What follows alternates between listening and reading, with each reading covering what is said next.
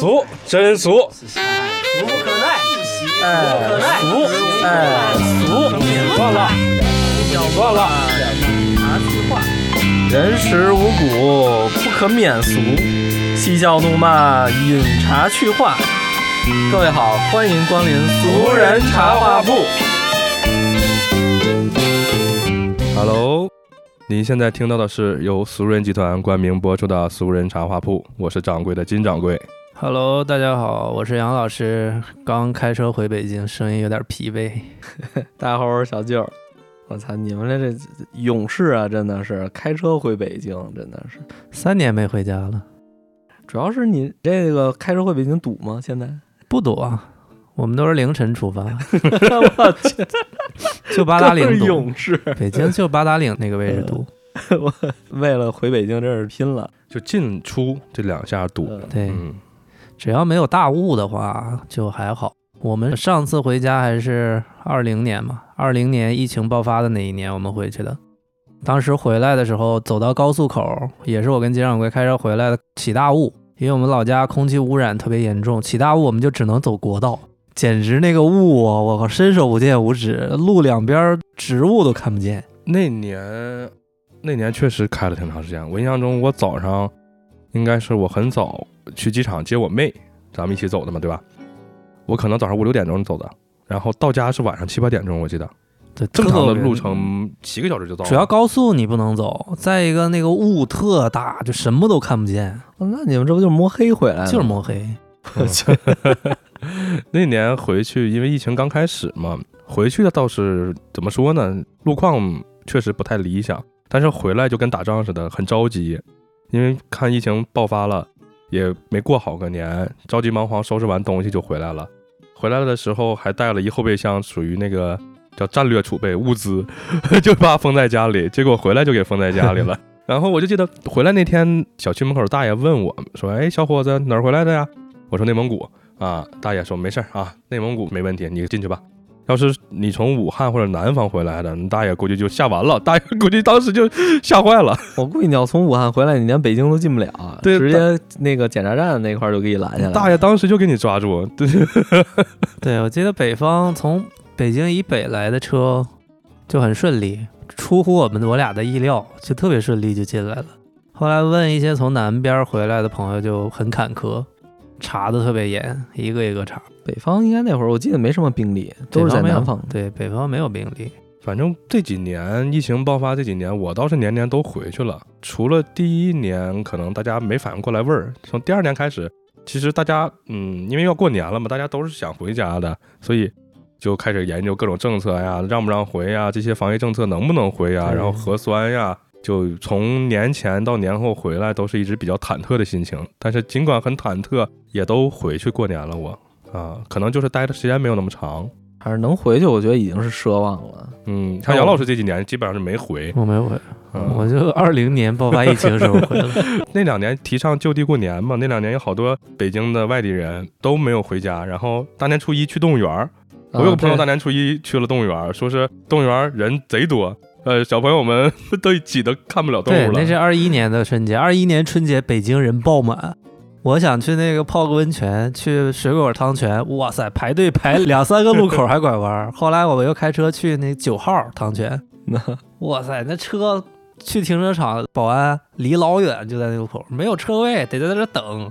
我的，去了好几个就没泡上，最后就回家了，什么都没干，出来跑了一圈儿。中午去吃了个打边炉，因为年前去吃打边炉给我发了个券儿，额度特大。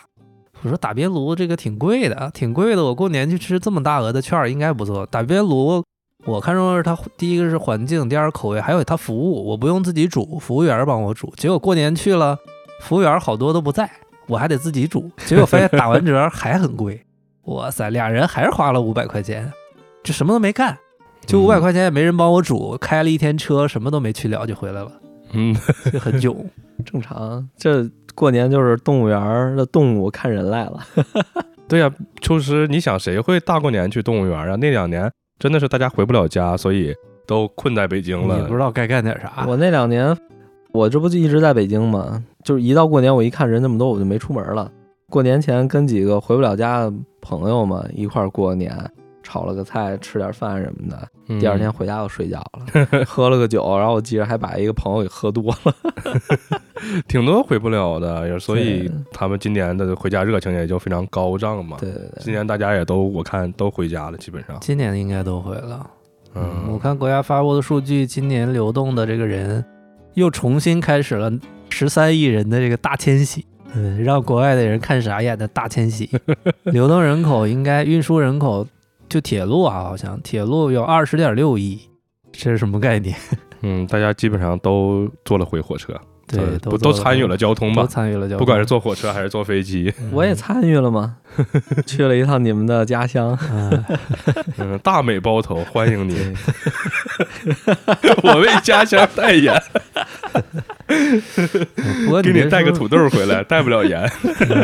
不过你别说，现在回家的效率还是挺高的，比以前高多了。高多了以前来一趟北京，我记得是十个小时吧，哎，以前十二个小时十，二一夜，晚上八点上车，早上八点当。时那个车最开始是就是我们涉及到我们上学的时候那个时候啊，得十二个小时，因为他那个车要绕一下，绕到西安再绕到北京。对，后来好像稍微短点，不绕那么远了，绕到大同，从山西过来就就稍微时间啊又短了点儿。从包头要从山路过山西才能到北京。对对，对，它绕嘛，都要绕。这么远。最开始是绕得更远，而且有好多时候你买不上不绕的票，就是，你像我说那个西安的票，是因为可能已经有了路过大同那个车了，但是买不上路过大同那个车啊，你就只能买西安那个车，然后绕一大圈过来，绕一大圈过来，可能你这个人就废了。因为我有一个朋友嘛，他是呃也是在北京上学，他买了一个西安的票，就是从包头到北京绕了一大圈儿，他没买上票，应该是买的站票，一宿站过来的，站过来，然后打那以后，他就再不买火车票了，就是不管机票多贵或者是多难啊，他都会托我去买一张机票给他，不管多难买，因为他是在我家的那个旁边的一个县城里嘛，啊，他其实不太方便买机票，那个时候就不像现在这么方便，能网上买，那时候你可能要打电话订。订完以后，你要去取机票，对对对。啊，，都是我每次帮他买完机票，然后再想办法给他啊，这样费很大的流程，然后价钱那个时候机票也贵，但是就从他做了一次那个，就再也不会买火车票了。我记得小时候买机票、买火车票都得在窗口哈，对对然后每年就是我记得以前是得排大队买，排从从那什么就买票就开始排大队。你远途的，像车一天只有一趟车的，你得第二天早上八点半或者九点开售，提前晚上头一天下午五点就得开始我靠，都得带小马扎排一宿。。我第一次来北京是零八年，零八年应该是那时候基本没怎么出过省，就去过一次山西大同朋友家自己。第二次就是来北京。上高中的时候，我们几个比较喜欢各种电影，那时候看什么昆汀啊、落水狗这些都看了，就突然觉得想这个、呃、学相关的专业，我就报了个汉授艺术嘛。当时又让我妈陪我来的，考了很多学校的这个导演。但是你们学艺术的知道，考这个东西要上那个培什么培训班之类的，我没上过，我也不懂。我妈那时候腰椎间盘突出，还刚做完手术，没怎么好，结果就坐了十二小时那个车，夜里来北京。我俩还是个坐票，边上有很多农民工什么的，就挤在我们身上。过道里站的全是人，人都是倾斜的，用古代那词儿叫什么“摩肩接踵”，就是那种感觉，人你根本走不了。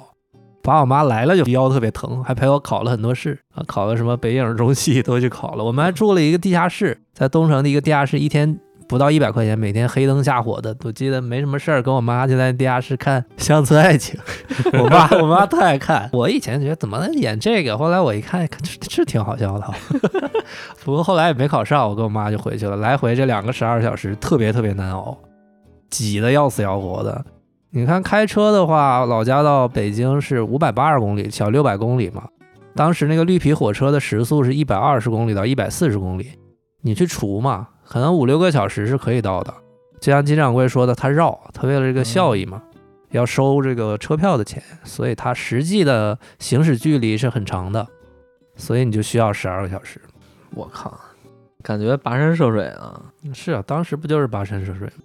但是反正小时候啊，那会儿应该已经算好点儿了，我觉得是吧？就是零八年那会儿，对，已经好点儿了。嗯，零八年那会儿应该我我也是考大学嘛，哎，我应该是上了大学了，对，然后再之前是初中，初中那会儿，我跟我爸去北京的郊区钓鱼去，坐那种绿皮火车。我记得北京有一个特小一站，哎，是北京北站还是什么站？特小，门口还有卖早点的，然后在那喊一块钱吃饱，两块钱吃好，三块钱让你 撑的走不了，一堆那个回家的全都在那儿吃。我去，感觉人巨多。上车以后也是，但是没你那么疯狂。北京东站吧？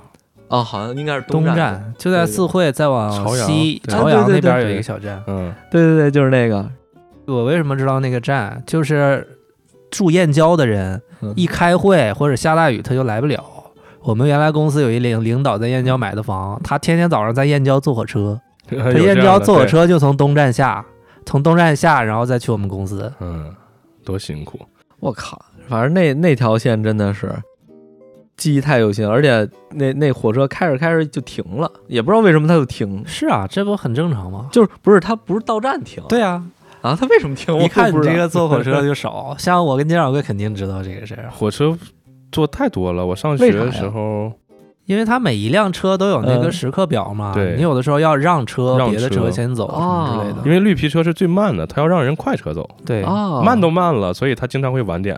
所以这个绿皮车可能到站可能十个小时、二十个小时，它可能到的时候可能都二十多个小时了啊，就他就晚点了嘛。他经常会让车，嗯反正我记得最清楚的就是一停车，然后底下那帮老农就开始给你递苹果，啊十块钱一兜，五块钱一兜，卖鸡蛋，感觉倒什么都有是不贵。而且还是啊每次每次我都跟我爸说，咱回来的时候咱多买几个，我感觉好像不贵，是吧？不是巨好吃那苹果啊！我当时我就第一次，我爸不给我买，那个说那个就是到了以后咱再吃嘛，对吧？后来。然后我就说买买一包尝尝，然后尝了一个巨好吃，当时回来就买带着家，就那种小的，拳头比拳头还小，可能村儿里自己种的那种，对对，人家全都是无公害嘛，浇粪的，就长得丑，实际挺好吃的那种 对水水果。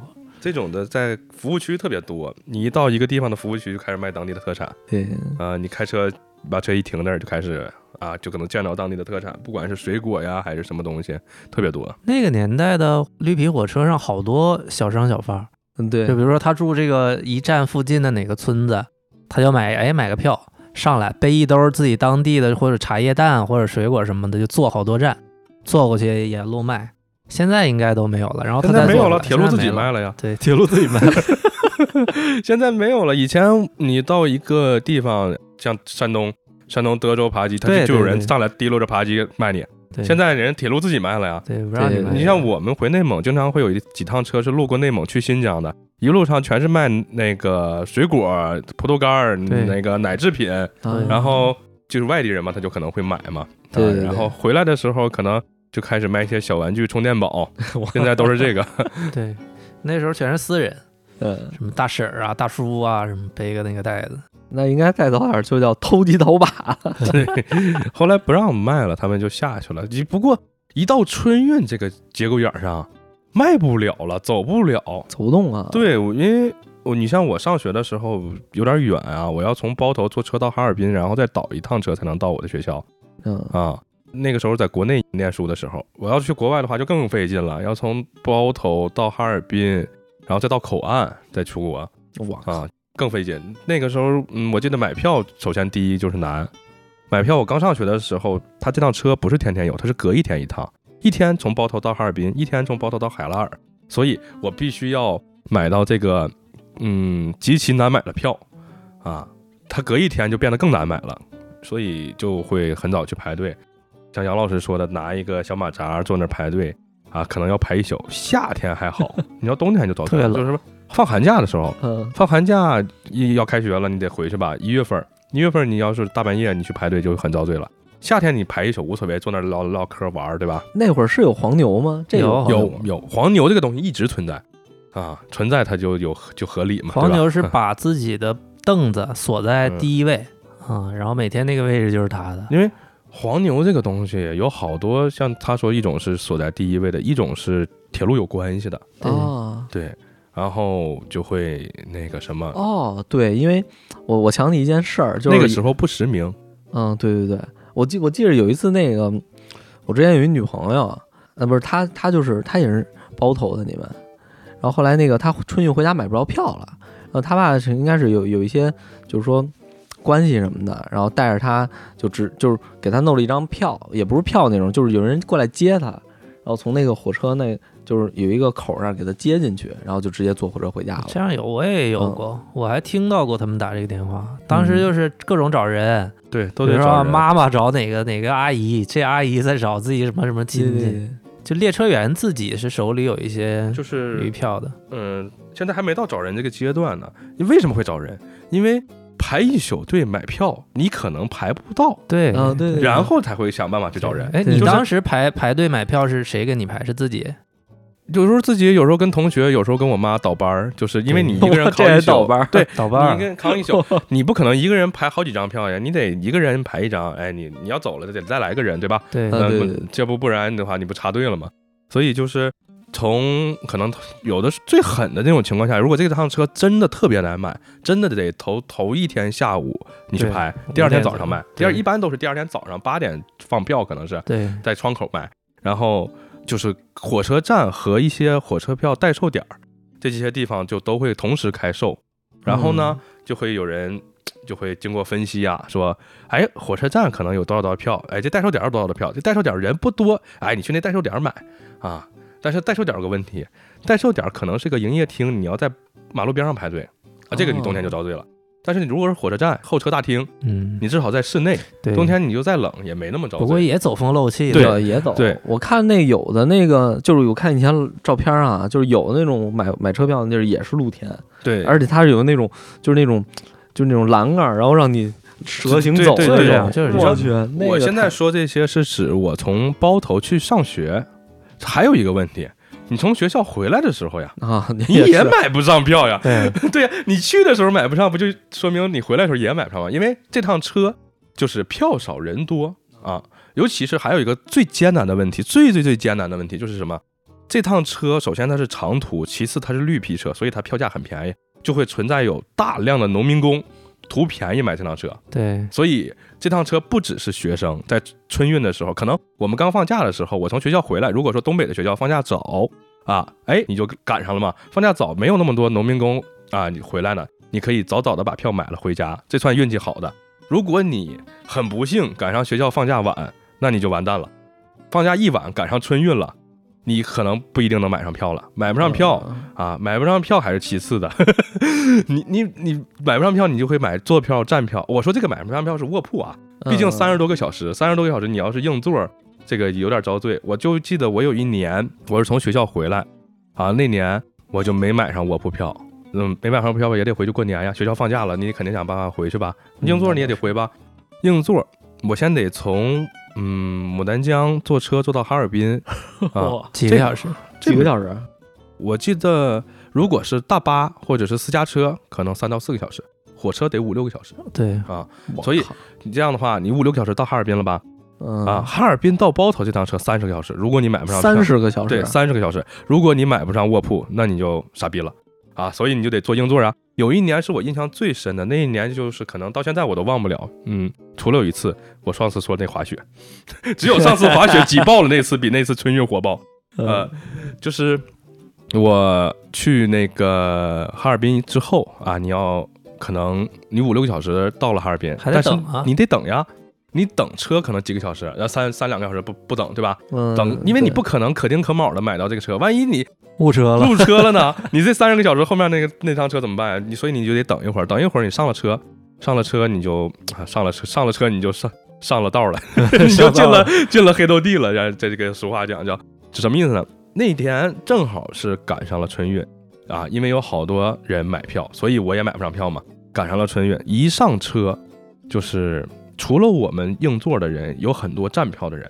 这个夸张到什么程度啊？我一点不夸张的说啊，就是我记得我去上厕所，我忘了是从哪站，好像是齐齐哈尔和吉林的另外一个城市，我忘了哪儿了啊、因为哈尔滨那趟车要路过那个吉林嘛，然后当时我从齐齐哈尔那站，我说我要上趟厕所，我就起来了，起来了我就要往厕所那儿挪动，挪动的话，嗯，因为道边上全站的人，我挪不动，我走不过去，我就想办法往前挤，往前走，走到那个厕所的时候，已我大概花了二十分钟，已经尿裤子了，那 没有，我花了二十分钟，我印象特别深。我我从我坐的那个地方站起来，我挤到厕所花了二十分钟，然后呢到齐齐哈尔了。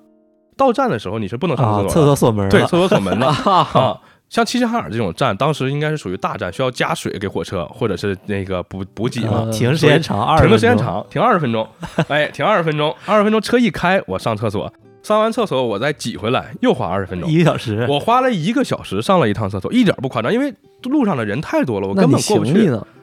我行李我有好几个同学我有好几个同学一起啊啊，他们帮我看着。然后呢，你知道最狠的是，我回来的时候有一大哥，他是站票啊，他在那儿嗯坐着，坐了一个小时，回来跟我说：“哎呀，弟儿啊，真够意思呀，我坐了这么长时间。”大哥特别开心，因为他坐了一个小时在我那儿。但是你知道这个挤的程度，就是你人站在那儿，就像你咱们挤公交是一样，嗯在北京挤公交就是这这种感觉。但是他不是挤公交挤个十分钟、二十分钟、半个小时、一个小时，他是要呃挤一路，从你上车开始到呃到家，到家了可能就没有那么挤了，因为有好多人他是那些就是返乡的务农、嗯务工的这些人，他们想便宜点儿，所以他们可能坐得近，但是你架不住每一站上去几个，下来几个，上去几个，下来几个，所以一直到前半夜都是这么挤，就是这个路途一直都是走不了的，就是这个过道。所以到了后半夜，可能人慢慢就少了，因为后半夜大家就没有那么那个什么了，没有那么多上来的人买站票了。但是后面又说到了一个问题，要睡觉。睡觉，你像我们是坐票啊，有的同学呢，嗯，比较有经验，可能或者是害怕这个路上比较遭罪，他带个毛绒玩具啊，大熊，啊他抱着那个大熊，他就躺在桌上，哎，还我还挺舒服。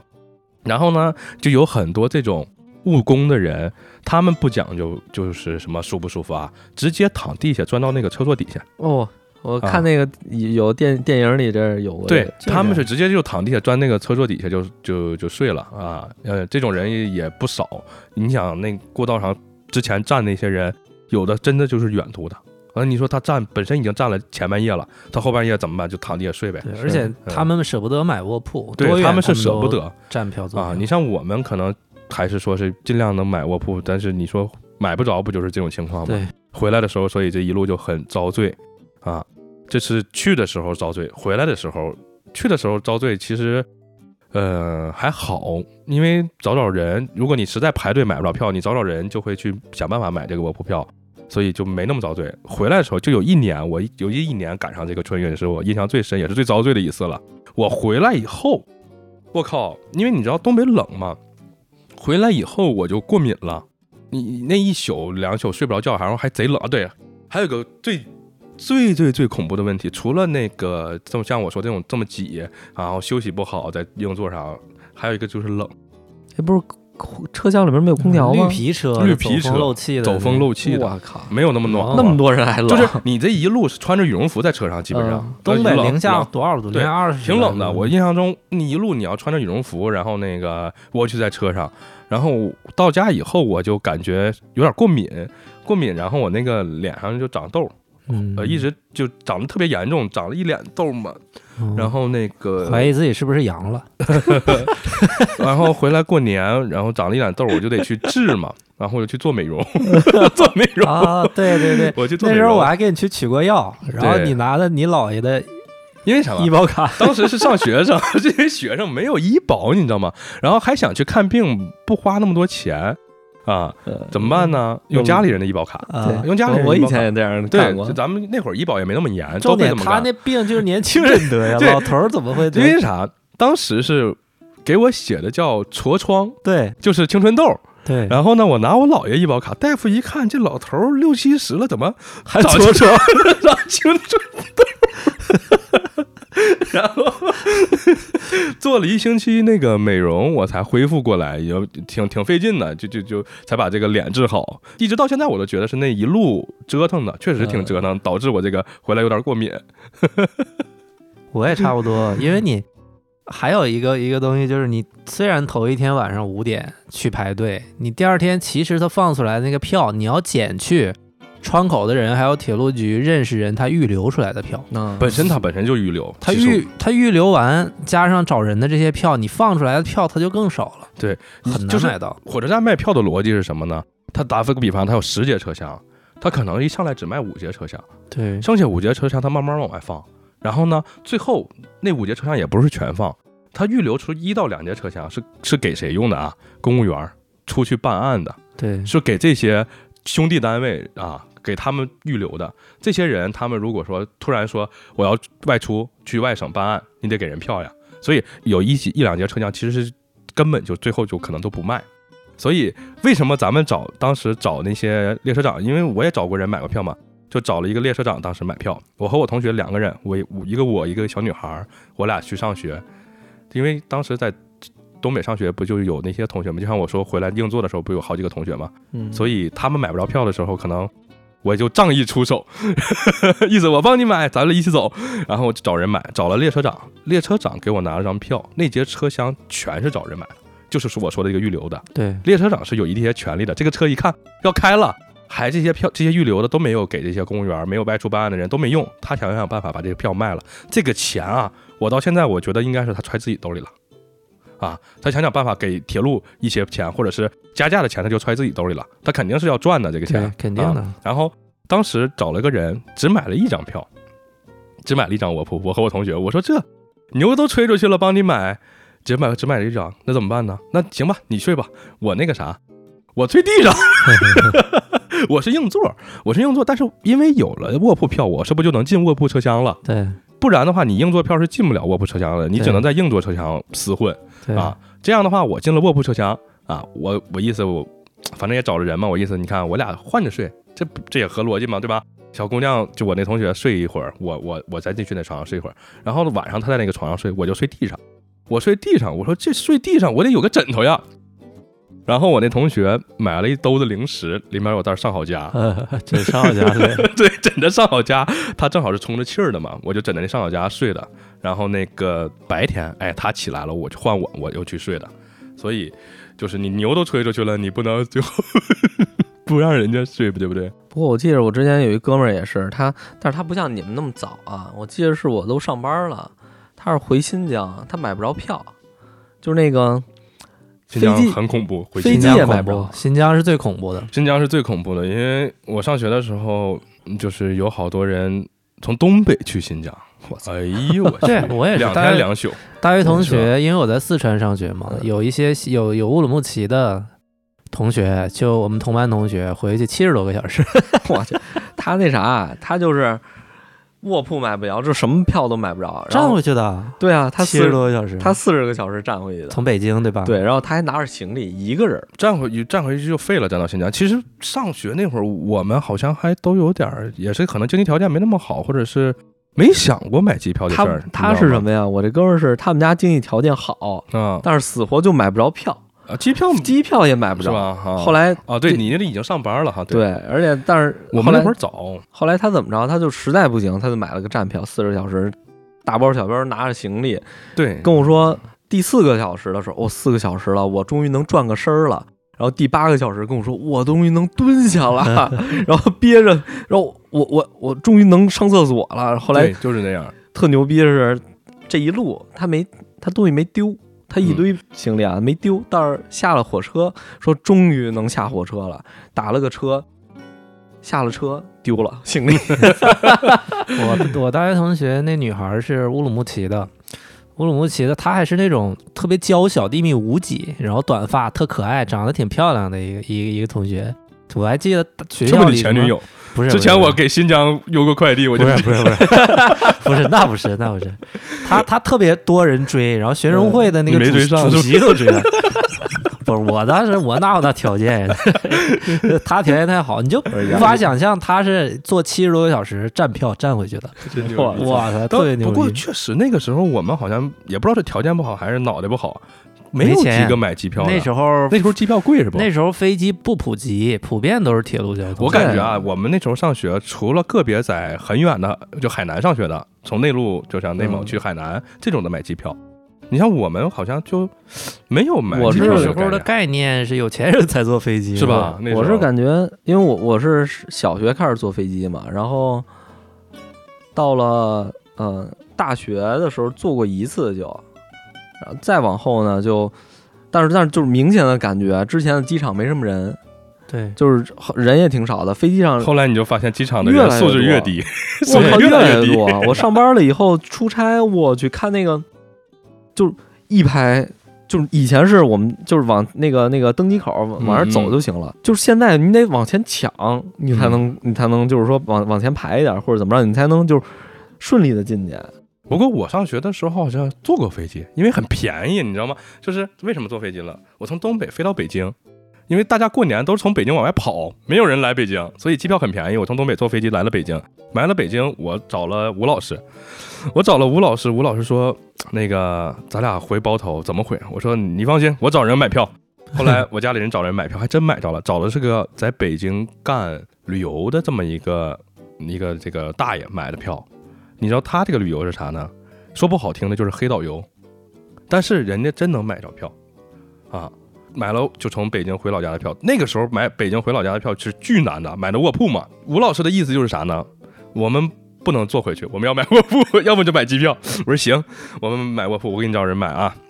然后买着了，我印象我记得贼深嘛，他就是一个黑导游。说白了，我去前门找这大爷取的票啊。我去前门取票的时候。嗯，他那位置挺好，旅行社，但我感觉啊，就是一个那种，就是有点像黑中介、黑导游那种小门脸儿，但是位置很好啊，就在那个正 正对的，我记得。然后找人拿票，你得给人拿点东西啊。我从俄罗斯正好带了一些烟、巧克力啊，我给人拿了条烟，我记得啊，这才是拿着票。然后我和吴老师就从北京坐火车回去了。但是那次坐飞机，就是因为。机票贼便宜，可能从东北飞过来花了二百块钱，然后加上机电燃油可能三百来块钱，所以我才会坐飞机。之前没坐过，可能也对，就就之前上学的时候没有坐飞机。差不多，我记得有一年我去包头也是春节那一段时间，机票好像不算不算燃油费，还才还不到一百块钱。我看，对，就是这种感觉，一二百加上加上燃油费才二百多块钱。现在又开始收了燃油，之前之前疫情前不收，现在可能觉得实在是航空公司日子不好过，又开始收了。现在 他再不收，真真没法干了。人家 对，现在又开始收了。对，说起这种票贩子，你们可以去网上搜一条新闻，这个事儿对中国票贩子产业可能造成了很大的打击。应该是零九年还是一零年？那年我从，因为我是在四川内江上的师范学院。我回去那一年，因为我有几个老乡，我们学校里老乡，他们几个是农村出来的，他们特别能吃苦。我是城市里边的，他们能买卧铺都不买，就坐硬座。我那时候没坐过硬座，我说你这，因为我们从内江去成都得六个小时，再等再从成都回包头是三十六个小时，等于加上等的时间得四十五个小时。他可能比我还远，我感觉远。一千，如果开车的话是一千七百公里，火车绕得远就得两千多公里。我那几个同学说，那几个朋友老乡说不累呀。我说不累，那我也买个，我也弄硬座，直接给你干废。我去，那简直了！就是那一年，先说那票贩子那事儿，就是那一年，内江市票贩子被砍，哦，我 被砍了，被砍了，被买票的人砍了，对。因为买不着票，前面那票贩子把凳子全锁在栏杆上排第一。因为内江，你搜一搜内江这个城市嘛，就是四川人都说内江是匪城，里边的民风特别彪悍，盖的老家嘛。改 革改革，就那一年有一个票贩子被老百姓给砍了，那时候新闻上播的特别多。从那以后就开始对票贩子这个行业可能国家比较重视。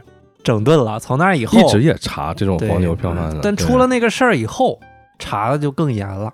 就是现在，其实你找票贩子也能找着，就是实名制以后，人家变成了高科技的票贩子黄牛。对，就是因为以前就有像他说那种，这属于入门级的票贩子，就拿个小板凳排，挣点辛苦钱。对啊，市场经济嘛，这也没没什么错，你供需关系嘛，你就是有人要买嘛，那人家加价也没错。只不过是是有这种低级的票贩子，不是靠关系的，人家靠靠出力，结果还被砍了。有的人家高级的票贩子就是从人火车站里拿票的啊，对吧？这是这种的是高级票贩子。再有的就是人家本身就是铁路部门人自己卖，你这玩意儿你你跟谁要票就？所以说我们普通人买不着票。对我现在以为票贩子只存在于看演唱会了。谁说的？只要你供需关系这块决定的啊，有很多人买这个东西，你。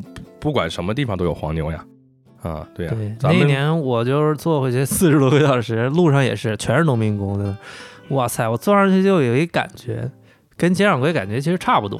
就是我补充一个感觉，感觉自己成僵尸了，腿特别僵。，对穿的那个牛仔裤，就是就是有点儿上边肥下边裤腿儿收腿儿的那个叫什么牛仔裤，锥形的那个牛仔裤，缩腿裤，缩腿裤。回去以后就感觉我是裤子小了，其实实是那只是你坐了时间长，腿肿了。对肿了，水肿了，可能腿肿了，对，下了车，我我就感觉要跪，对就是你硬座坐完以后，你回家躺床上睡觉的时候，你都都觉得咣啷咣啷咣啷对。坐的那种感觉，迈出车门那一刻就感觉就飘迈出车门，你腿是飘要的，跪了，对，就你身子是轻飘飘的，你太猛了，我就感觉觉我这些老乡真真猛，真牛逼，不觉得累，他们觉得挺好，把我可是累累。我做过，，可能。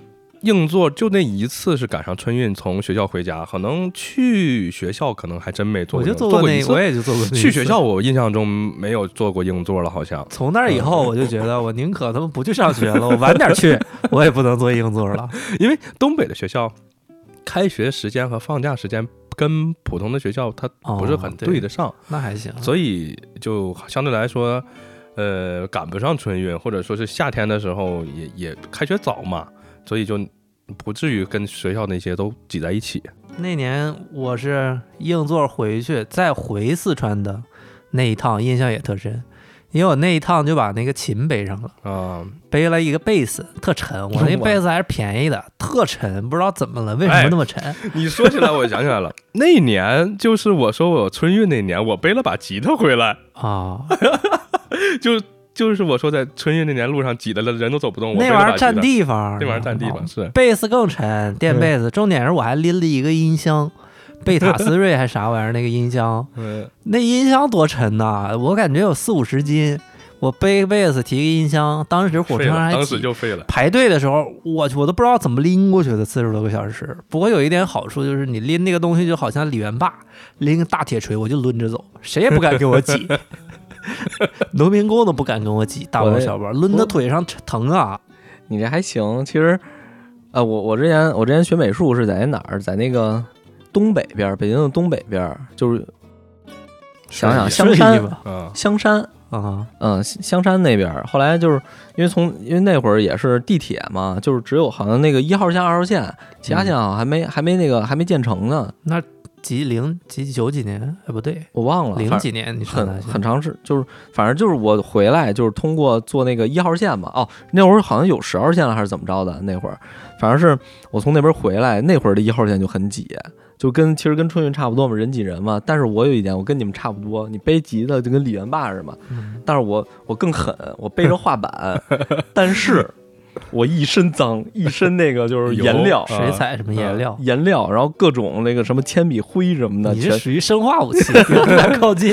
我觉得从来没有人敢跟我挤。我觉得最狠的就是那个，你知道，就是有一些农民工他会嗯背着那个牛仔裤做成那个，就像那个行李，牛仔裤做那就尿跟炸药包似的，尿素袋儿那种吧，大包，不不不大包，就是他把一堆牛仔裤那种牛仔服那种缝缝了一个像炸药包的巨大炸药包，特大。巨大，他们是最狠，那玩意儿挺沉，一转身梆就给你摔倒。但是他们也怕我那个音箱，因为我那个他那大，但我那个沉。他那呃大锤的话，就好像评书里边有些人锤看着挺大，他是那个纸糊的锤，啊，他那个东西贼狠。我那不大，但是我那是真锤。后来我发现那个东西挺时尚，人缝的真挺好，又结实又好看。看吧就，你仔细看，那东西挺好看。你看吧，过两年什么巴黎世家 LV 什么就该出这样的包我觉了。得 这挺牛逼，这个这个哎，这真挺牛逼。今年好像我记得今年是 LV 还是哪个牌子呀出的那个衣服羽绒服，就是那个农村那个花袄的那个样子。你看吧，这过两年春运的这种灵感就来了。我觉得他们那大包是真挺猛，就是那个牛仔裤不不穿的缝一起。嗯啊，我记得当时有一我宿舍的，他有个亲戚在广州，他从成都，他有一个假期，他妈让他去找那个亲戚打工，回来以后他坐的大巴，坐大巴不知道开了几几天呢，好像一夜两天一夜还是怎么着的，回回来给我讲。说我前面是一个老大爷，老大爷拎了拎了一兜鸡蛋，结果半路这个鸡蛋有坏的，臭了，然后大爷还脱鞋，然后那个鸡蛋一股臭鸡蛋味儿在前面，还有大爷臭脚丫子味儿，他这一路两天一夜真是受不了了，哇塞！这长途大巴你们坐过吗？我小时候就坐呀，你去哪儿啊？我我也是去广州嘛，就是那会儿我是那你更远，从北京去。坐长途大巴去广州，不是不是不是是那个什么，那你这个挺猛呀！我是那什么代替王宝强去演那个囧途，我是那个叫什么来着？啊，对对对对，我是那时候小学，小学，然后我我们先坐飞机到广州，然后但是我我我大姨他们是住那哪儿？住那个陆丰，不知道大家知道陆丰知道，不就是任科老家吗？啊，对，然后那个就是那什么破冰行动旁边那个村儿，旁边，对，那个你能来看我，你大姨很高兴，但你什么也没拿，你大姨不开心，是不是这个意思？反正我去了，我下了飞机，你必就是下了飞机，你在广州你必须得坐大巴去，啊而且时间还不短呢，我记着，具体我不知道多长时间，反正我小时候的记忆是挺长。我去那大巴就是，我记得坐过两种，一个是就是正正正经坐着的，然后还有一种是能躺着的，啊它能躺着那种，就是我坐那几次是那个，它不还不如上下铺，它全都是一水平，你的你的头就是人家的脚，要不就是头冲头，脚冲脚。最恶心的其实是，就是像你说这种味儿肯定正常啊，这个正常。其实它最恶心的其实是那种你晕车，还有你想上厕所，因为它咱国内的大巴不像国外是，它大巴上就有厕所嘛，它没有，你得等到服务区你才能上。对，首先你想吐，我小时候还还晕车，你知道多痛苦吗？一闻着他们那个味儿，然后你你又恶恶心，你就晕车，哇！哎，但是呢，你，但是这个也就是我单方面的恶心，但是这后边的人其实他就惨了，因为你要吐的时候你没法儿，你说在车上吐嘛，要么你吐一塑料袋儿里边儿，但是你有时候没有塑料袋儿，你就只能对着窗外边儿吐。边吐边拉了，你永远都是你在那儿尿尿，后边那开窗户的永远都是在那儿骂，尿尿。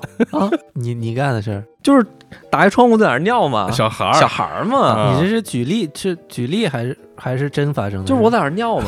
小孩儿，你嗯你这实在憋不住了，你不能让你不能让他在车上尿啊，对吧？啊让小孩儿，而且你说就是那种幼儿园不是上小学一二一二年级那种小孩儿，那会儿我个儿也不高嘛，我发育得比较那你够不着窗户呀，哎，你还真别说，那个窗户打开就是正好能够着。啊我那站铺上我那车就是不是我不是那种坐上，是那种躺着那种，啊直接就能尿了，尿了以后直接就尿，躺那儿就尿了，侧过来就尿，躺那儿就尿。就就尿了，哎，后边正好开着窗户，哗，全都洒那后边那人的一脸。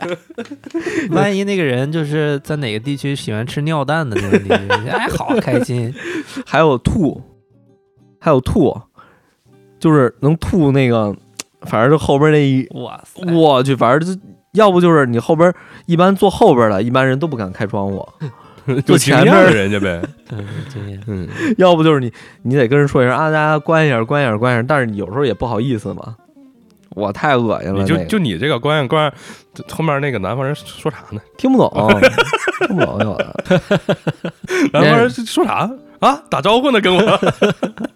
坐大巴时间长的话，你是一个那个你吃那个那个叫晕车药嘛，有时候你吃完晕车药更难受。困吗？吃完嗯，也也还行，也不算太困，就是也说不出来那种感受。你又在吐和不吐之间，小孩又闹，你还在那儿玩这个玩那个，你又想吃零食什么的。你都要吐了，你还想吃零食？而且最最恐怖的，其实还有一个点，就是在于，我不知道大家有没有这种情况，你坐飞机、坐火车的时候，你耳膜也会难受。对，对，过隧道的时候会难。对，就是我小时候坐大巴也会难受。我去，就在那个一路上，它那个没有什么隧道啊，倒是我小时候坐那条路，但是它这个车，它开，它，我觉得我一直觉得那司机超速。他超速完以后，他那个他那个车那个密封还不好，我在耳朵鼓着，刚下飞机就难受，再上车更难受，再在那司机再，然后再恶心，再加上憋尿，有时候有有一次还想拉屎，哇！就有一次真是有一小孩前面小孩在上面拉屎，嗯，他妈给他弄了一个袋子在那儿拉，哎呦，还有那满屋满车厢那个味儿啊，就是我这辈子都忘不了。鸭屎香，什么呀？他我估计他是吃了什么李子，当地的李子。然后拉屎你都闻出来有李子了。小时候特爱吃，还有那个猕，那个叫不是猕猴桃，叫杨桃，啊，五角星那个杨桃，啊混合着杨桃李子味儿，再加上这臭味儿。哎呦我的娘啊！哎呀，这一路上 大巴是最恐怖的。我倒没坐过长途大巴，但是我经常会坐短途的，因为我嗯，就像我从哈尔滨倒车，或者我以后之后上班这种城市和城市间的，我就不坐火车，我坐大巴。大巴有一个就是这种城际的大巴，就不是长途的，就坐着的，不是躺着的。对这个有个什么好处呢？就你到那儿等十分钟，你就拿上票你就上车走了。对，嗯，火车就是你可能得买几点几点，但是那个时候火车没有现在这么方便，对，不像现在你手机就你去打车去火车站路上你买个火车票就行。那个时候嗯火车票没那么方便，你得提前去看火车时个表，对，对然后去那儿儿买票。所以我那个时候就坐大巴，大巴很方便，你到那儿买张票啊，验票上车走人。那个时候因为好多城市这种就像。包头和呼和浩特这种都是很多车，对它不会说是就是需要你提前去了解这个时间，你只要那个时到那儿就候买票就这种距离的都坐大巴多一点。对，我会坐大巴。然后那个这两天你们要看抖音的话，就有一个那个东北二人转那个圆梦高原红的的那个报歌名那玩意儿。那个时候我在东北那个大巴上，真的全都是放的这个。他这两天火了以后，我就看着了，我说这玩意儿我好像看过，我印象中真看过。然后我就想起来是在那个当时的那个就是这个长途客车上啊，我从哈尔滨到哪儿哪儿哪儿，或者去玩就从哈尔滨去哪儿哪儿哪，那个客车上全放的这种二人转啊，。他那个客车上好多都有一个小电视，对对对对，放可以放 MTV 老歌带放字幕碟的有的时候还放香港电影。对，放香港电影，但当时东北可能就流行这个，全是这个这两天圆梦高原红，呃，就这这这个就这个什么什么小宝，这个当时全是这个。勾引出了你 DNA 里的记忆。对我当时看过啊，我还觉得这这这个挺挺挺傻逼的。短途的我也经常坐，因为那个朋友发小在重庆上学，他特别惨，他复读了一年，第二年去重庆上学，赶上塌方还是干嘛下雨，他在车上在火车上被困了，好像一天。那得抢方便面了。你看电视上一演这种火车对出在事事故，对就是村抢方便面民嗯，啊，老乡从那个窗户上卖方便面、鸡蛋，给他困了一天，下雨，因为我我这还真遇上过一回，也就我坐的是大巴，呃，叫什么来着？我我那个就是我在广州那会儿嘛，也是陆丰嘛，但是我回过年回我大姨夫的老家，他那个老家叫牛骨头，我记着，他是什么呀？他是那种，呃，他那种是小大巴，就是那种小巴小巴，对他从呃走的有一段还有山路，他到就到了那个大巴下了以后，你还得过一条河，那条河还没桥，你还得坐船过去，是那么一个地儿。就我记得有一年也是春节，哎，是春节还是什么时候？因为刮台风，我们坐那个车，台风把树刮倒了，正好砸在我们车那前头了，堵着路了直接不是把车给砸了，啊，砸到车上了。砸车上，但是没有没有像那种就是说电视剧里边那种叭给车一下砸那个死人那种，他是蹭上了，然后整把车前脸蹭了，玻璃碎了，然后等于说就走不了了。我我反正是印象中有这么一回，给我吓的，我军的台风，我跟你说，从那会儿以后，我对以前我对台风就觉得哎呀开心，这 开台心，风开心。开心然后就不用上学。对啊呃，有台风假嘛？然后楼下以前那个就是我我住我大爷那儿那个楼下还有一疯子神经病，一刮台风点儿啊，哎 他也开，心，然后在楼底下玩儿。你跟他一起开心。我周末出不去嘛，我要能出去我就出去了。自从那次以后，我坐大巴还有坐这个就是台风，我就心里有阴影了。我去，一到那种地儿，太太太恐怖了，真的是。我是那年，呃，在重庆的那个朋友，我去找他玩儿，我去找他玩儿，我就看学校门口电线杆子上嗯，贴的那个纸，有一个电话，说去重庆打这电话随时走。我说这方便，因为之前有些同学他不同的电线杆有不同的电话，有的打完了他就是正经客车站买的那个票，他会你接着你电话以后，他会给你留个座位来学校门口接你，你上去坐的就是那个中巴或者大巴，嗯你给他交票，他给他给交钱，他给你张票，这是正规的。对，这有票有保险了，对其实是，我打那个他就不是，他是黑车，你知道对，黑车他还不是车来接我，特别牛逼。他来了一摩托车，第二天我说 几点？呃，第二天早上八点走，来了一摩托车，一联系我说坐这个去重庆能行吗？他说不是，你放心跟我走吧。当时不懂，他拉上我开了可能半小时，呃，爬雪山过草地，他过什么村儿，就到了一个村子，下了车，他说你跟我走，就他把车停在那儿，让我不跟他步行走，步行走就有断壁残垣的那种民房，那房都塌了，还得墙边上得扒着那个墙蹭过去，蹭过去就穿到了高速边儿。然后跨过去，他说你也跨过来，就从高速边跨过来。我说咱们在这干嘛呢？他就他路上 骑摩托的时候还买，因为当当时好像要了我二百块钱。他在路上买，他说等会儿我买一条烟，他买了一条烟，买了一条烟，跨过高速那个栅栏，就伸手拦车，结果拦着一个车。他说师傅，这个是我家亲戚孩子，你把他，你是不是去重庆？你帮我把他拉过去，给你给你这个五包烟。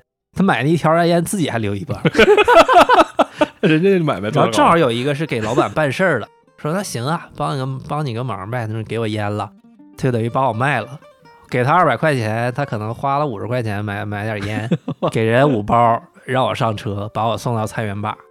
哇塞，这我感觉挺危险的。人家挺挺这个，你也头脑可以，不是你也挺狠的，你也就跟着去了。不懂啊，我也不知道黑车。这就这都不算黑车了，这哪有车呀？黑的黑摩的，你这属于 把我卖了，对人贩子。这个人家这个就高了。但是你说黑车这个东西，我以前经常坐，不包括我上学的时候，上学的时候你说坐大巴，我觉得呃晚了。打个比方，我可能头一天到哈尔滨的时候晚上八点了，这就没有正规的那个大巴了。那你想去那个牡丹江或者想去别的地儿，你就得坐黑车。对，拼车嘛。哎，拼车，四个人一台车，对吧？啊，后面仨，前面一个，哎，你就得看，啊，上车的时候你就瞅，哎，问你就得问那司机，车上几个人呢？啊，司机，哎，仨人了，你一上你就能走，这是一种；还有一种，几个人啊？啊，你来吧，呃，这种的车上指定没人，指定没人有一个好处啊，你先坐前头，省得后面挤。所以就是你别赶第二个、第三，你别赶第三个上车，那你就废了。你坐在后面的中间儿，对，对，后边中间它两个椅子中间那个缝那个地方，后面中间你就很很尴尬，你老得撑着嘛。对，然后有的时候吧，你就看那个，然后挪一下，挪一下，不挪那哥们儿就在那个边上靠窗户坐着，就不挪，就不挪，所以你你没办法，你就就只能你要着急走，那你不管几个人，可能是三个人，你赶紧第四个人你上去走呗，对吧？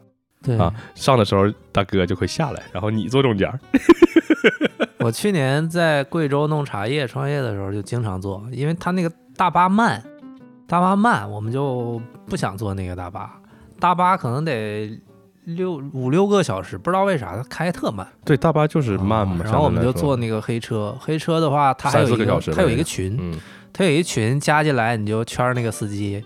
说要怎么怎么几点几点，他就有人给你打。他们是一组织，对啊有一堆司机，他们那群里边有一个接头的，他接头以后就给你安排司机，他们互相之间有利益分配哦，啊，然后利益分配，他还不是一个人去接你，比如说你下了飞机，然后未来回送对几个人交班交接班儿这种感觉的，对，他有一个在在桥下跑长途、跑高速的有一大姐，她开了一个旅游什么什么的车，他专门是从你把你从接机场把这几个人接上以后嗯送到那个桥下，嗯，送在桥下，我们一起去的有俩大胖子，我们四个人，也他俩分别是二百六十斤和二百二十斤，所以我第一次没经验呀，就把他俩差点急死。后来打电话说：“师傅，一定给我们留一个前排座位，我们二百六十斤，坐后边你这实在挤得受不了。” 坐了好多次，呃，对这种接力的我遇见过。我有一次坐飞机去 那个呼和浩特，然后着急回包头，到呼和浩特机场，然后就你就问他，哎，当时是查车，好像一台出租车没有，呼和浩特机场门口空空荡荡。我说这他妈的我怎么走？然后就有那种爬活的那种黑车，我说你这么的，你能给我拉到包头吗？他说能，没问题。我说你怎么弄？他意思就是我先给你拉到那个某某某个地儿，然后呢跑黑车的再把你拉，然后再去某某某个地儿。然后价钱你谈好，然后他先给你拉过去，然后你再走，反正就是连他的钱带后面的钱一起儿给他，对，一气儿给他，嗯他也他也给那个人啊，你就走就行了。但是因为当时真的就是一辆出租车没有，如果有出租车，我可能打车去火车站或者打车怎么地。当时不知道是什么情况，是查车还是干啥？大下午了，好像我记得一辆车都没有。我着急回包头嘛，那时候，所以就坐了这种接力车，这种接力车特别搞笑。嗯，他他对产，对他们都是认识，应该是我觉得，嗯，因为也都知道跑车的还。然后就是后来我上班以后，我也经常坐黑车，黑车司机我都有电话，哎，明天早上我要从哪儿去哪儿，他早上来接我，嗯接我，然后从把我从包头拉到鄂尔多斯。对对，就是这样。啊他们这个不能明说哈，他们嗯这个组织背后有一个总的这样这么一个人是管这个事儿的，他们都要给这个人交份子钱，啊，但这个人的具体身份咱就不说了。他能做这个事儿，一定就是某种加引号的那种能做这种事儿的身份的这个人。我也是听当地的人说的。我还有一特别牛逼的经验，就是你们坐火车有没有去错过火车站？哎，有有有有，但是我是直接改飞机了，后来就因为我是这样，我是那个就是因为十点出开发车嘛，我去了另一个车站呢，我就没法了，只能退票了，我说只能这样。我是当时已经答应了，老家有急事儿，我买了头一天晚上的呃那个火车票，好像就是呃也特挺晚的一个火车票，应明明是北京站晚上八点半的火车票，好像是我买的北京站，结果我没注意，我去了北京西了，当时距离发车只有四十分钟，就有那种跑黑车的站在你取票的那个口儿站着等这样去错站的人。一看你去错站了，他就找你，哎，那个那个什么，你是不是去错站了？去错站了，当时你没办法啊，你必须得赶上这辆车呀。他说我能把你拉过去，那他也挺厉害。说二十分钟、十几分钟吧，就从嗯北京西站把你拉到北京站，那也是特牛逼。我说那行啊，你没办法。我说你是什么车？我当时还 摩托经经历过 又是摩托，经历过大学那个经验，我还多问了一句。他说就是那个出租车，说拉你过去没问题。我说 那行吧，结果带我走很远，经过地下通道、停车场，结果还真是就是摩托车，开的飞快，闯红灯，逆行。结果边上有一个他的同伴拉了一个女孩儿，那女的也是去错车站，我俩就跟像飙车一样，风驰电掣逆行，二百块钱，你想想。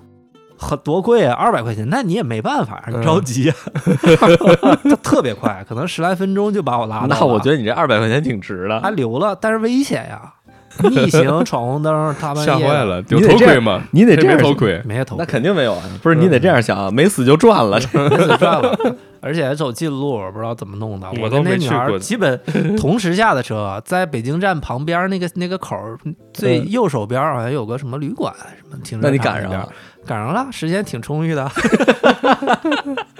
我倒是没有去过车站，但是有很多时候我都是踩着点儿去的。那个时候吧，我不知道动车提前五分钟关门。啊哈，动车提前五分钟关门是吗？对呀、然后呢，我踩着点儿去，我合计三十半点开车吗？我二十五去呗，二十五去，人门关了。动车提前五分钟门关了，我说这上去了。然后还有一次更逗，我跟我一个小伙伴在那唠唠嗑，我们俩一起走嘛，唠嗑唠嗑，车开了，车开了，我俩还在那唠嗑呢。然后我说，哎，咱俩好像 没上车，车已经走了。然后我俩又又改签嘛，也好在是近途啊，改签车也多，改签改签，然后那个 又唠嗑，唠唠唠，又又又马上车就开要开了，我俩赶紧跑跑着上的车，我记得。再慢一点儿，车又要开了。你可是真厉害，我天。对呀、就我一般都踩着点儿，所以就会出现这种情况。你俩是古代那个叫什么弹琴那俩 是钟子期跟谁啊？俞伯牙俞，伯牙，高山流水，你俩我俩在那唠嗑玩儿呢，可能是就没注意。哎，一看表，半点了，车开了，可能是二十八、二十九的车。我一看表，半点了，完了，车已经开了，再去也不赶趟了。反正我劝大家，不要踩着点儿去，对，第一不要踩着点儿去，第二一定要一定要看 看好你到底去哪个站。我踩着点儿去，就是我坐公交去火车站嘛，我经常踩着点儿去。然后嗯有时候公交有公交还比打车快啊，所以我就坐公交去，坐公交，然后那个不管是走公交专用道还是在其他城市啊，我就坐坐公交，然后到了火车站，然后看哎时间还有，有的时候就晚了嘛，晚了那时候得取票，嗯你就得赶紧跑取票，然后赶紧再往火车站跑。我就一般我都是这种情况。哎反正建议大家看好哪个站。再一个，建议还是选择火车比较好，嗯，不要尽量别选择黑车，因为不安全嘛。然后大巴其实也没有火车安全。我从内江去成都有一次路上，以前那路特堵，一到春运或者放假就往死里堵。堵的有一次大巴，我坐在倒数第二排，最后一排我没坐，因为我怕晕车。结果特堵就被追尾了，一追尾后排后边那个玻璃碎了，直接掉下来了，差点把后排那那那些人给给这个确实，我从第一天坐大巴，我都是坐在能坐在大巴中间，不要往后坐。对大巴后面是有出事故是危险的，对很，危险的就。尽量坐在前头我。在那次不是那次吧，就是同样的路线上，内江到成都的路上还见过一次特严重的交通事故，前后两个大车，中间是一小车，那小车就夹成一团废纸了。嗯哇，真的啊，我就看不出来是车了，两个大车直接把它夹成一团纸了，我就想象那里边那人。嗯，所以我建议大家还是坐火车、飞机为主，黑车尽量别坐。其实有的地方还是坐这种，就是也不算黑车吧，运营车辆我觉得也挺好的。就像我记得之前我去台湾玩的时候，他是从垦丁到台中，它是有有应该是有那种货运，就是那种就是说那种货运车或者怎么着的这种正规的是吧？正规的，哎，不是，也都是正规的，就是那种大巴士，这肯定也有。但是后来我们最后选择了一个那个那个出租车，我们包了个车，虽然稍微有点贵，但是它沿途的风景你是可以看的，而且你随时能让它停。但是我们当时是只停了几个点，因为那个就是直接是找的那种旅游公司的那种的司机，他是比较懂在哪儿能停，哪儿有好吃的。但是他这一路上，我去就就是只要他不停的时候，你就看那车，他是完全漂移状态。这种经验很多。我们之前去那个每个地区的司机开车风格完全不一样。嗯对对对我们去青海玩的时候，青海的那些那个叫什么出租，一个是出租车司机，一个是大巴大巴的呃公交车的司机。金掌柜不是也在青海待过吗？嗯我在西宁哇靠，那边的那些我也在西宁，嗯那些公交车司机像疯了一样，开的特别特别飞一样开的，呃，特别猛。哈尔滨我记得金掌柜哈尔滨是最猛的骑着倒鸭子走。比青海猛。哈尔滨最疯狂的是，不光司机猛，乘客也猛。乘客上车下车上不去就开始爬窗户，嗯就跟僵尸似的。印度啊，你这是 你是印度啊？哎，对了，昨天我还看呢，印度那个上车，那个那个人都挤在那车，那车还没就还在往前走呢，那人已经贴在车上跟着车走了。但是哈尔滨现在人口流失，以前一千万，现在少了一百万，我估计得有，所以就啊也没那么疯狂了。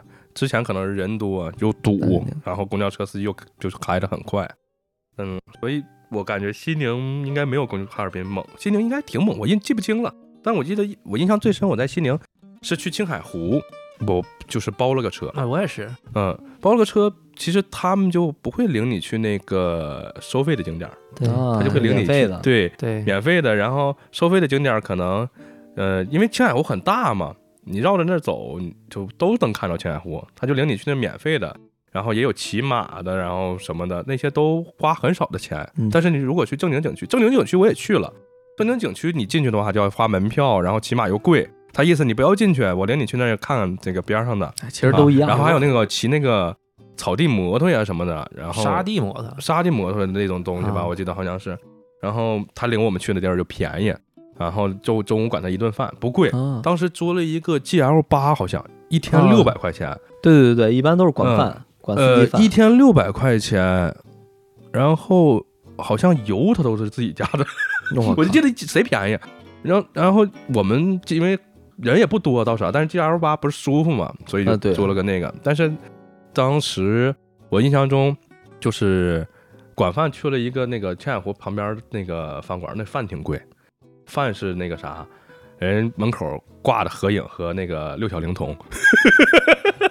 饭挺贵，炒了盘牦牛肉可能就百八十，炒个素菜可能六七十，就这样啊。中午吃了个饭，给你把它带上啊。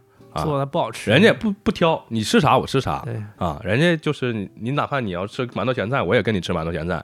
你要吃像我说的那个去那种馆子叫被人宰了，那那你就吃那种馆子，然后那个领着转一圈儿，哎，从旅店酒店接上你，然后回头给你送回酒店，然后一天六百块钱，我印象中好像连油费都没算，我记得就挺合适的。呃，直接是包的嘛，对，包车一般我也是，我对们是包的出租车，嗯，包车一般都不算油费，只算你他的饮食嘛，他都算进去了，嗯人家那那也便宜挺合适的，挺合适。因为这种的你自己租车，你还要自己开，就很麻烦。他开对对对就会告你一些那个哪儿合适哪儿不合适，你就问他就行了。对，而且而且你这个你要自己开，你路不熟嘛，走错路这个很就很那什么了，很浪费嗯时间了。人还给你介绍呢，走到哪儿，哎，这是什么？这哎是什么？这这这司机还都挺好，所以他们也挺愿意接这种活。我记得我就是在五八同城上找的，好像啊，连司机带车，我们是当时直接问的出租车司机，我们对他们应该也接这种活儿，对对，对，他们可愿意接接了呀嗯。他跑那一天挣这些钱，不比在市里边磨磨唧唧跑出租车一天也得四百块钱，我估计。我当时问了，好像出租车四百，G L 八贵点，因为它车大嘛，油贵，所以说加了二百。那四百块钱他一天挣不了啥钱呀？我爸以前这不干出租的吗？嗯你包车一天就是四百到五百嘛。那四百到五百刨去这个油钱呀，那他也挣不了多少钱他省？心吧？哎不是他一天如果要是说现在可能贵了。现在贵了，你要是零八零八年零七年那会儿吧，一天四百。对嗯我是嗯一几年，一二一三年，哎呀，我那个一五年左右吧，一五年，那那会儿不贵，我觉得我印象中我觉得就贼合适。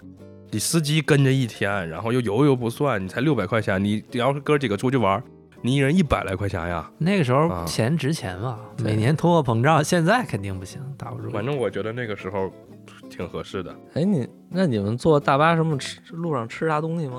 自己带呗，泡面呀、香肠。坐火车你都得带呀，你想我们三十多个小时，你肯定得带吃的呀。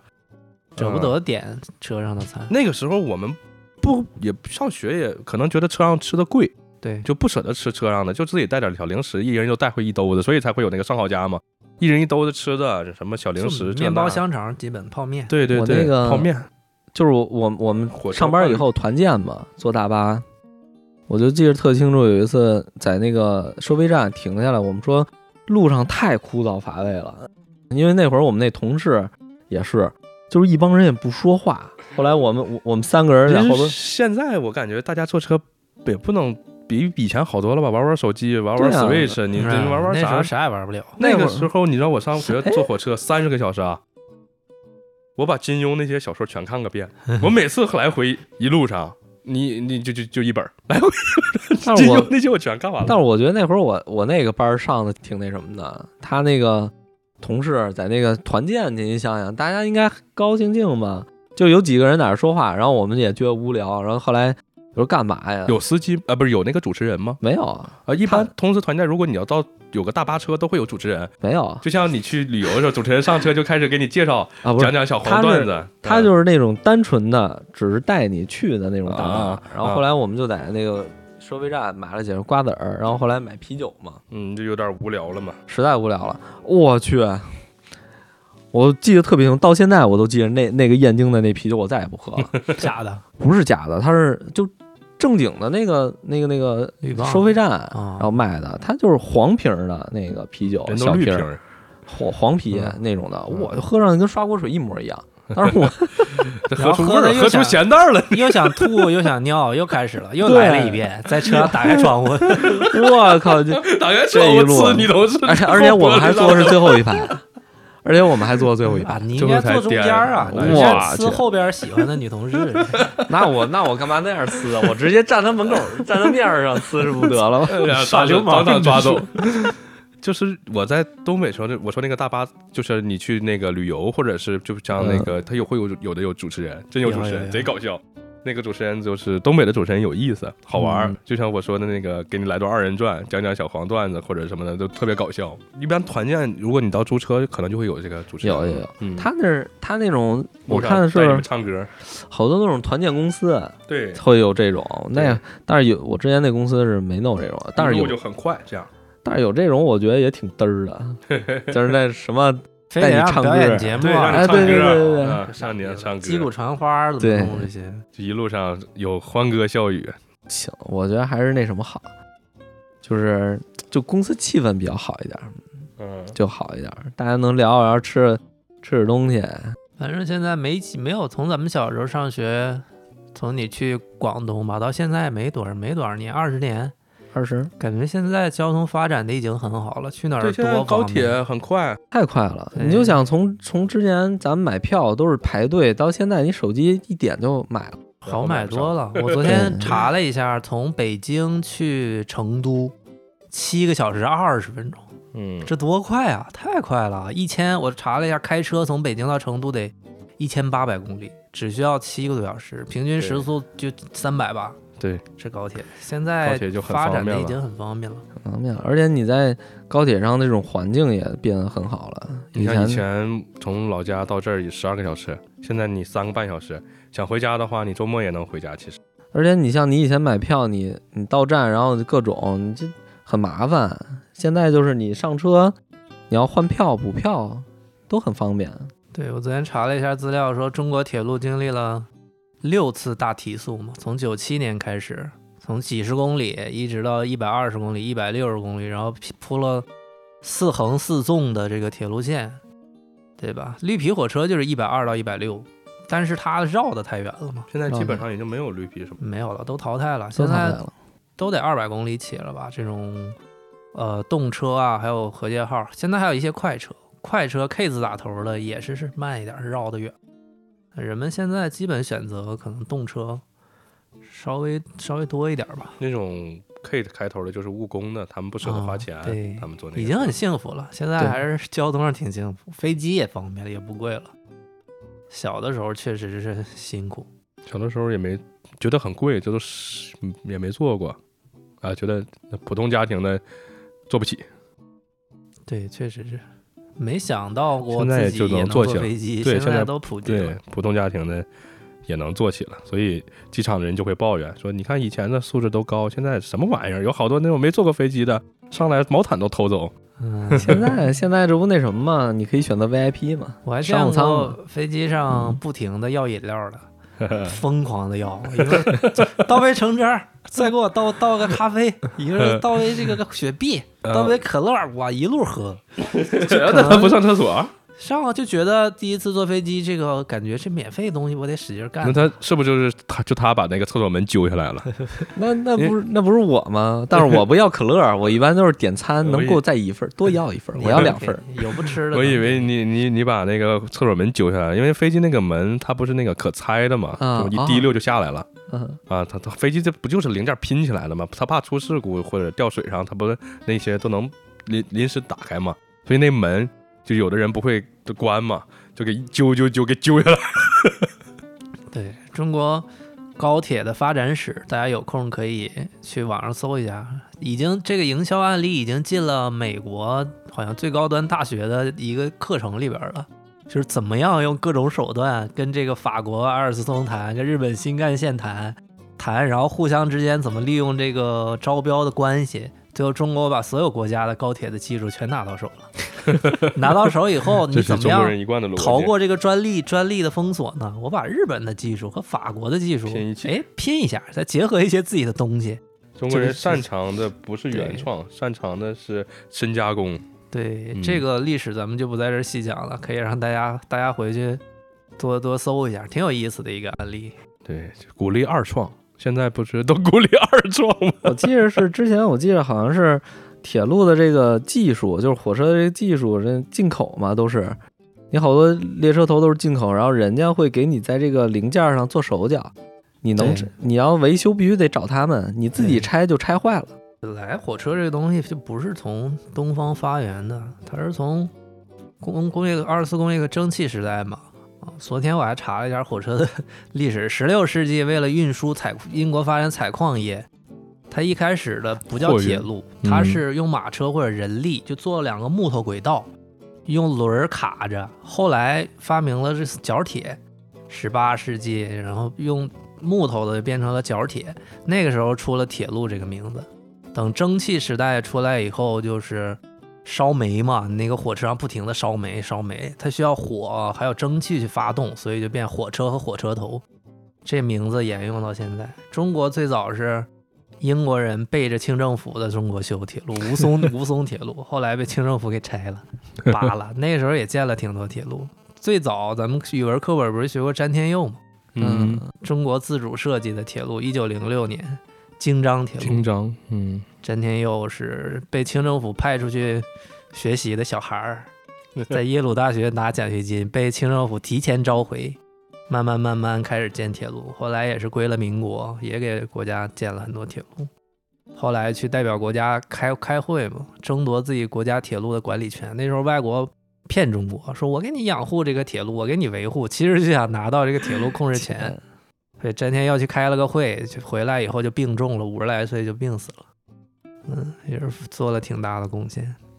要想富先修路嘛，对，要想富先修路。现在反正就是因为路是方便了，但是中国人多，有好多时候，就像春节春运，大家都会出动，所以就会买不着票或者很拥挤。可以你开车也是呀，去那个免过路费的时候，就大家路上就堵。你看每年一到这个时候，就路上堵的就走不动了，已经啊，一堵堵好多个小时回家的，就是变故路费这种情况。所以开开电车的都他妈堵没电了。所以我想说的就是呢，大家，呃，怎么说呢？就是能错峰出行，还是尽量选择错峰出行对，啊。今年错峰出行还是好一点，而且这个今年怎么说呢？大家之后我觉得也是要错峰出行。我是非常提倡这个的，但因为我可能比较自由，我不需要上班儿，就是固定的时间上班儿，所以我可以错峰出行。因为但可能有些人上班儿，上班儿这些打工打工人们本身前两年就地过年，嗯他也不敢对对回家，然后呢，好不容易现在了放假了，他只能放假回家，所以我觉得就是条件允许的吧，这么说，能错峰的咱们尽量错峰尽，量错峰。对，条件不允许的，那确实没办法了，那你就只能就是想想办法，早早点睡，或提前准备一下，就那个放个就水瓶在车上，不然你说憋憋急眼了，堵路上是不是？嗯？要不 尿不湿，成人尿不湿那么多的，对吧？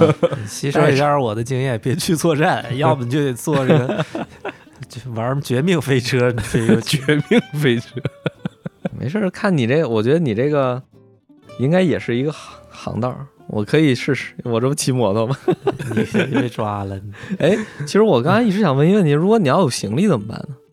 行李，你想办法呗，拎着呗，提溜着呗，提溜着呗，你嗯坚持呗。坚持呗。反正基本交通的坑，我感觉我踩的挺多的，什么样基本都经历过，净跟摩托过不去了，被人卖了什么之类，大家吸取经验吧。你要想找黑车，你打电话问问到底是什么情况，可能他也不告诉你，对他肯定也不告诉你嘛，这能告诉你吗？对吧？注意安全吧。嗯注意安全。其实现在感觉疫情以后，就火车站周边也没有，可能本身游客就少，对，火车站周边就一下就少了好多那些奇奇怪怪的爬活的，不管是旅店的还是这种开黑车的，都少了好多。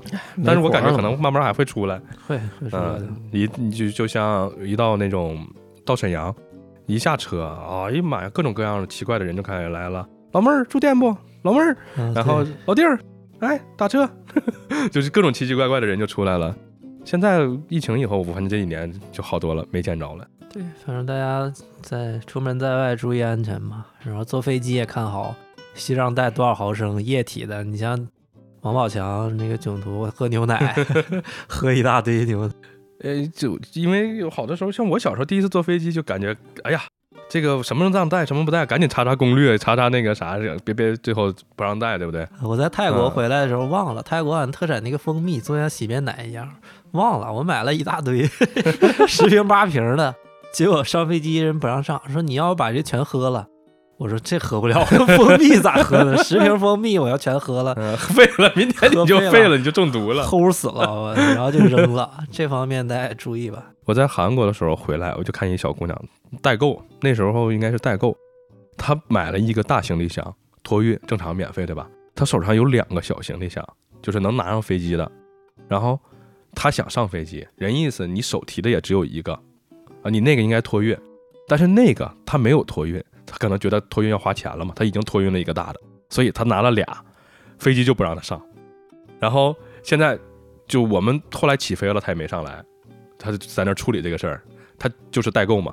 你你就看那个机场有很多代购，箱子一摊，啊呀，里头一堆东西就开始各种装，然后看怎么是托运呀，还是怎么弄。然后你像他可能就没托明白，就是他可能还是想省钱，我觉得。对，然后拿俩行李箱就那个登机口那块儿就不让他上了嘛。我坐的好像还是国内的航班，就不存在什么语言交流的问题，就人家意思也是很明确，你不能拿俩行李箱上去啊，这也没错呀。你拿俩小行李箱，你这不也不不符合规定吗？所以就给拦那儿了。小姑娘急的我感觉都要哭了，然后人也没让她上。后来我们走了，她也没上去，她应该就改签了这种的。那她交钱呗，其实就是交钱，把钱交了就完事儿了。嗯，这种的就有点搞笑了。嗯，我就我刚上学那会儿坐飞机就看各种攻略，就怕出现这种把我东西卡下了不让我带了。那但看来还是像我这种比较好，就不爱带东西，嗯，就轻装上阵。我去哪儿都喜欢轻装上阵，也不爱买东西回来，我觉得那没也没用。